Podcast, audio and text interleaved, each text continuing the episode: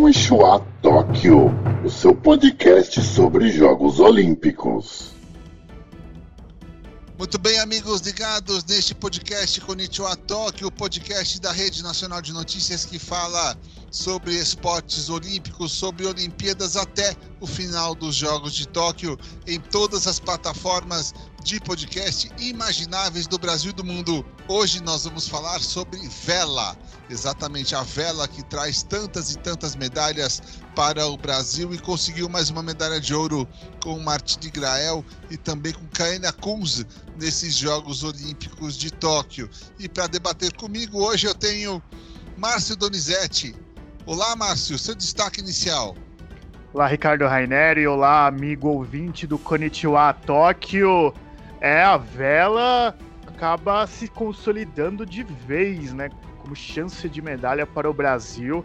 A Martini e a Caena, pela segunda vez consecutiva, conseguem o lugar mais alto do pódio e deixando aí o Natal da família Grael cada vez melhor, né? Porque o família tradicional na vela, hein? Queria pois fazer é. parte disso. Pois é, eles têm o Torben Grael, Lars Grael, que também foi até secretário de esportes aqui na cidade ou no estado de São Paulo, não me recordo agora. E a Martine Grael agora também fazendo jus ao nome. E tem também o filho do Torben Grael, o irmão da Martine, Marco Grael, exatamente, que também não está aí por enquanto lutando por medalhas. Agora, eu pergunto a você o seguinte, Márcio Donizete: nove medalhas tá bom para a família, né? muito bom, né? Torben, para você ter ideia, levou ouro em Atlanta 96 e Atenas 2004, prata em Los Angeles em 1984 e bronze em Seul 88 e Sydney 2000. A Martini já nessas duas últimas Olimpíadas, né? Rio 2016 e Tóquio 2020 e o Lars Grael conquistou o bronze em Seul 88 e Atlanta 1900 e 96, ou seja, é uma família que respira, que vivencia a vela diariamente e sempre em alto nível. Exatamente. O, o Torben Grael até fez um, um barco né, brasileiro para correr a Volvo Ocean Race e chegou, se não me engano, na terceira colocação com esse barco. Volvo Ocean Race, para quem não sabe, é uma competição de vela oceânica internacional. Eles percorrem o mundo com os barcos em oceano, em águas abertas, fundo pra caramba, passando todo tipo de perrengue.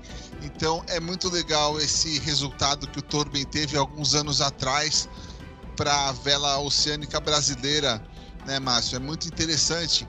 E eles tiveram bastante dificuldade de colocar esse barco para frente, mas conseguiram, né? Conseguiram. É, eles têm já toda a vivência da vela, né? Vem de décadas essa tradição. Até o Lars Grael contou recentemente que tudo começou com o avô deles, lá na Dinamarca. Então já é uma tradição de família e eles sabem quais dificuldades passam e como superá-las.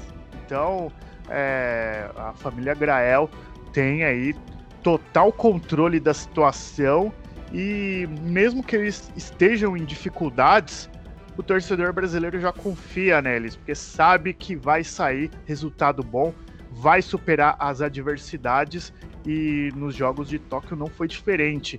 Você estava até citando aí a Volvo Ocean Race, ela inclusive tem etapas no Brasil, né? Lá em Santa Catarina, na cidade de Itajaí. Então é uma volta ao mundo de vela que tem aí uma chancela internacional, uma chancela mundial, que faz com que essa modalidade fique em evidência. Exatamente, Márcio. É uma competição internacional importante no mundo da velociânica e é uma competição. Pena que não é uma competição que dá para ser olímpica, né? Porque não tem uma, não é uma regata curta, é uma regata longa demais. Senão o Brasil estaria nessa também com a família Grael, pode ter certeza. Agora, a gente não pode esquecer também de outra figura importantíssima da vela brasileira, que é o Robert Scheid. Robert Scheid, que tem cinco medalhas também, como o Torben Grael, e conseguiu suas medalhas muito na base da raça, né?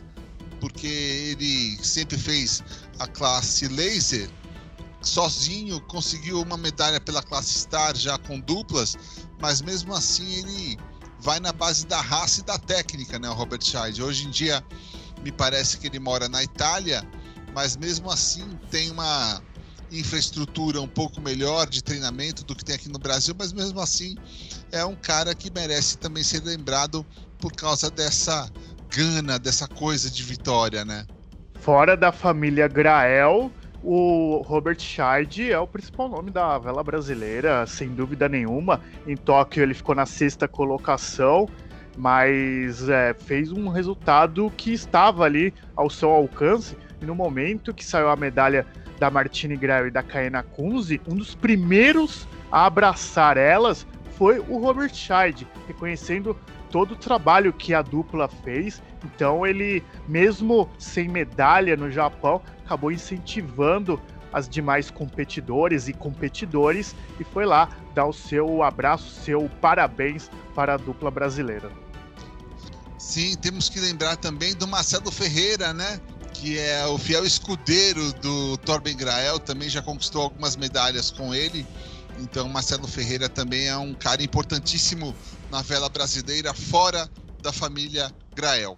Agora, e a Kaena Kunze agora entra também, né, nesse seleto grupo aí, é, Opa, fora da família não? Grael, né?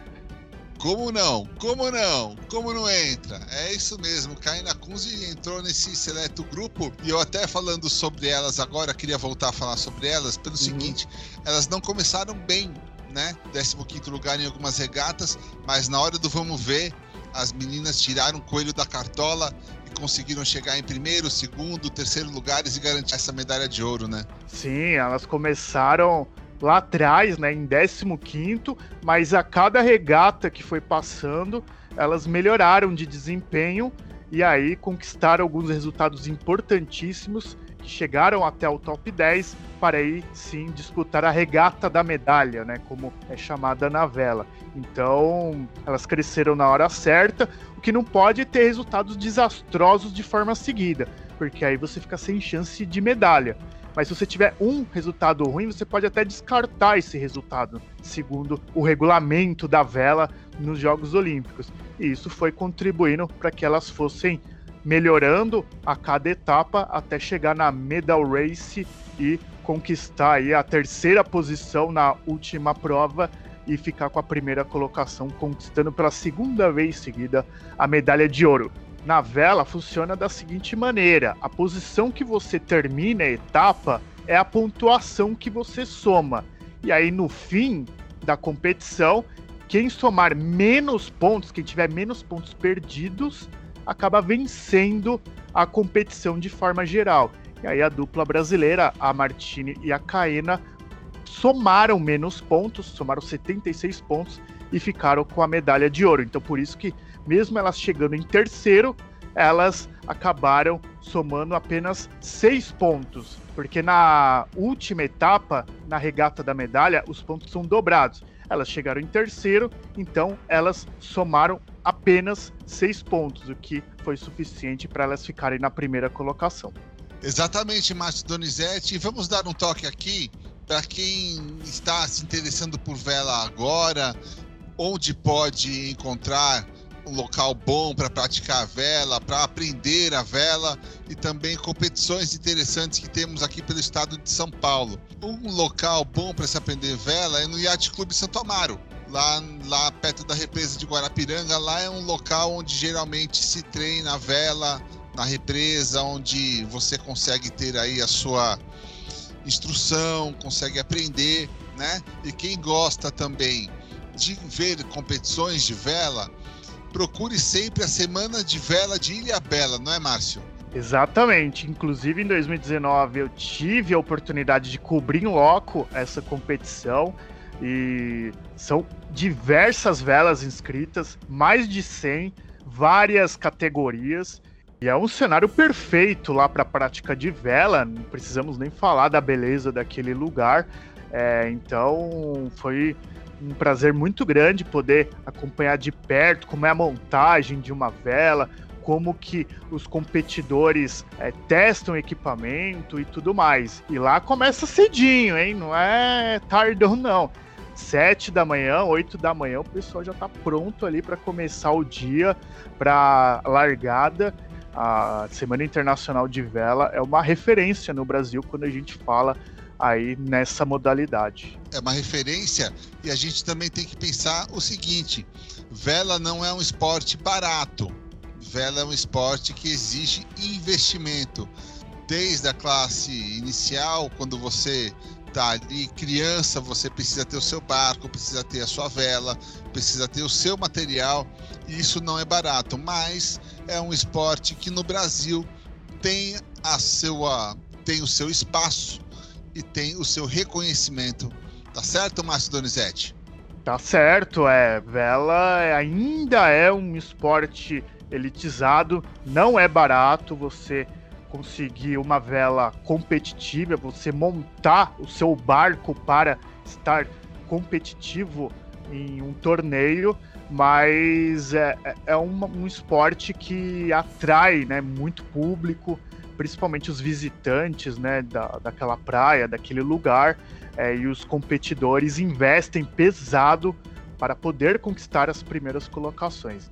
Exatamente, é isso aí. E para lembrar também que quem não gosta de acordar cedo, vela não é o esporte. Porque todo esporte que envolve água e vento geralmente começa-se cedo. Por quê? Por causa do sol e da e também da direção e da força do vento, como por exemplo o surf. No surf, as melhores ondas acontecem durante a manhã cedo e Sim. também no final da tarde. E isso também se repete na vela. Os melhores ventos muitas vezes acontecem cedo, quando vem aquele vento que a gente chama de terral no surf. É bem interessante essa história. Então, você que não gosta de acordar cedo, procura um outro esporte, porque na vela provavelmente não vai ser a tua praia, mas se você gosta de levantar cedo, gosta de água e gosta de vento, procure um yacht clube e vá praticar vela que você vai amar. Tá certo, Rainer. E tem um outro aspecto também. Não tem essa questão de idade na vela. Por exemplo, eu lembro que na Semana Internacional de Vela, eu cheguei a entrevistar um velejador de 93 anos de idade. Ele era o competidor mais velho de todo o torneio. Então, é, a vela é uma modalidade aí que não tem limite de idade. Quanto mais experiente, melhor. E isso não afeta o seu desempenho, porque é, ali entra toda a habilidade de você comandar um barco. Quando você comanda um barco, você tendo experiência, você consegue ainda resultados mais expressivos. Exatamente, a gente pode citar o Torben Grael e o Robert Scheid também, que conquistaram medalhas olímpicas depois dos 40, né?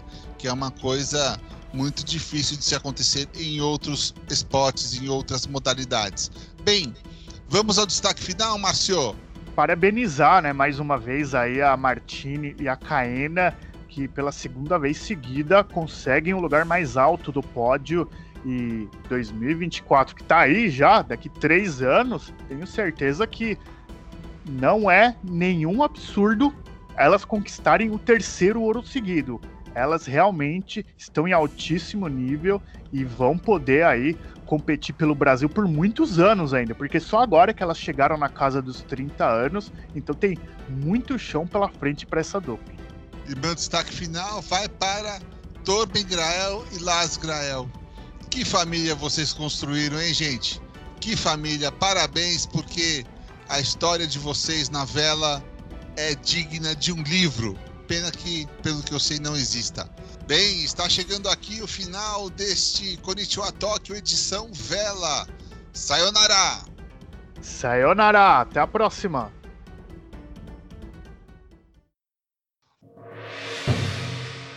Ishua Tóquio, o seu podcast sobre Jogos Olímpicos.